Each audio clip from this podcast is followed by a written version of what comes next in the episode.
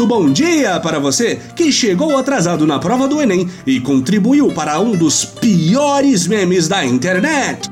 Muito boa tarde para você que discute que tipo de pornografia prefere assistir em pleno Congresso Federal. E muito boa noite para você que adultera provas para não adulterar em provas enquanto acusa outros de adulterar provas. Quê? Este é o Boletim do Globalismo Brasileiro, seu relatório semanal sobre a luta do nosso capitão contra as forças comunistas do Enem e da redação. Toda semana a gente vai trazer para você aquilo que nem o seu grupo do Zap Zap mostra. Então, não saia daí!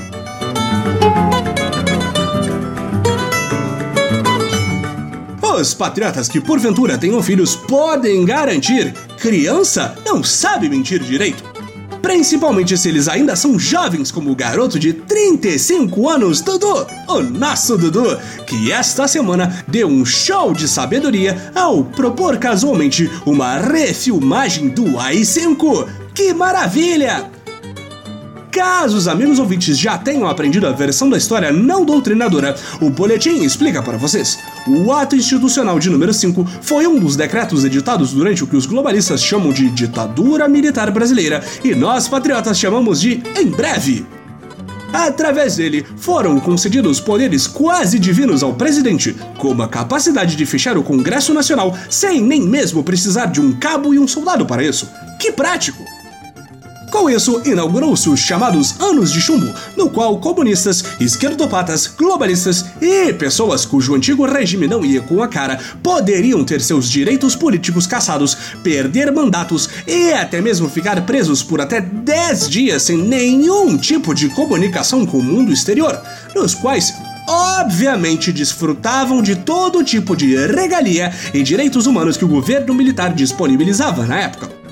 E é esse tipo de estrutura democrática de poder que nosso ex-futuro embaixapeiro Dudu Bolsonaro quer para a nova era, amigos. A proposta, que nesse ponto nem deveria mais contar como polêmica, foi concedida durante uma entrevista realizada pela ex-jornalista de renome e atual youtuber que vive às custas de entrevistar intelectuais da direita psicopata brasileira, Leda Nagli. Ao ser questionado por Leda sobre as crises que a América do Sul vive, o 03 do clã mais patriótico da pátria disse que a culpa de todos os reveses do continente, como os protestos no Chile e Equador e a eleição da comunista Cristina Kirchner na Argentina, seriam maquinações arquitetadas por uma conspiração comunista liderada pelo PT, Lula, Dilma, Cuba e agora pela Venezuela. Ainda que façam 20 anos que o país esteja alinhado à esquerda.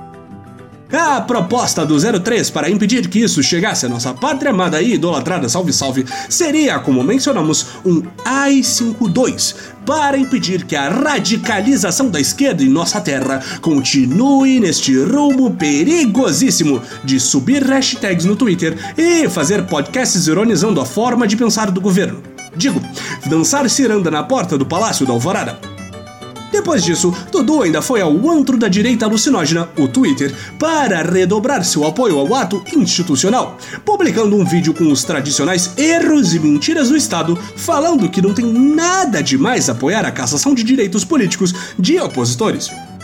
Só que essas declarações inofensivas de apoio a medidas draconianas de uma ditadura assassina foram interpretadas por basicamente todo o espectro político como apoio a medidas draconianas de uma ditadura assassina, amigos. Assim não dá! Já estávamos aguardando críticas dos comunistas PT, PSOL e PSL.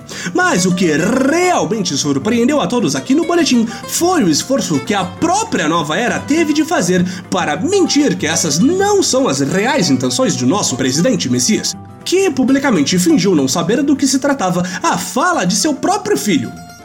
Até mesmo o garoto Dudu embarcou nessa de dizer que se expressou mal e que totalmente não existem planos para um reboot do i5. Assim não dá, minha gente! Em quase um ano de nova era, nós já deveríamos ter passado do ponto onde o governo Bolsonaro precisa disfarçar seus interesses autoritários e ditatoriais, meu povo.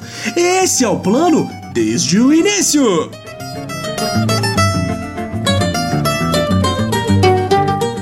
Esse foi o nosso Boletim do Globalismo Brasileiro para a semana de 4 de novembro. Envie sua sugestão ou crítica para nosso perfil em boletimb no Twitter e fique ligado nas nossas próximas notícias globalistas. E lembre-se, desafiar abertamente a democracia brasileira acima de tudo, Brasil acima de todos.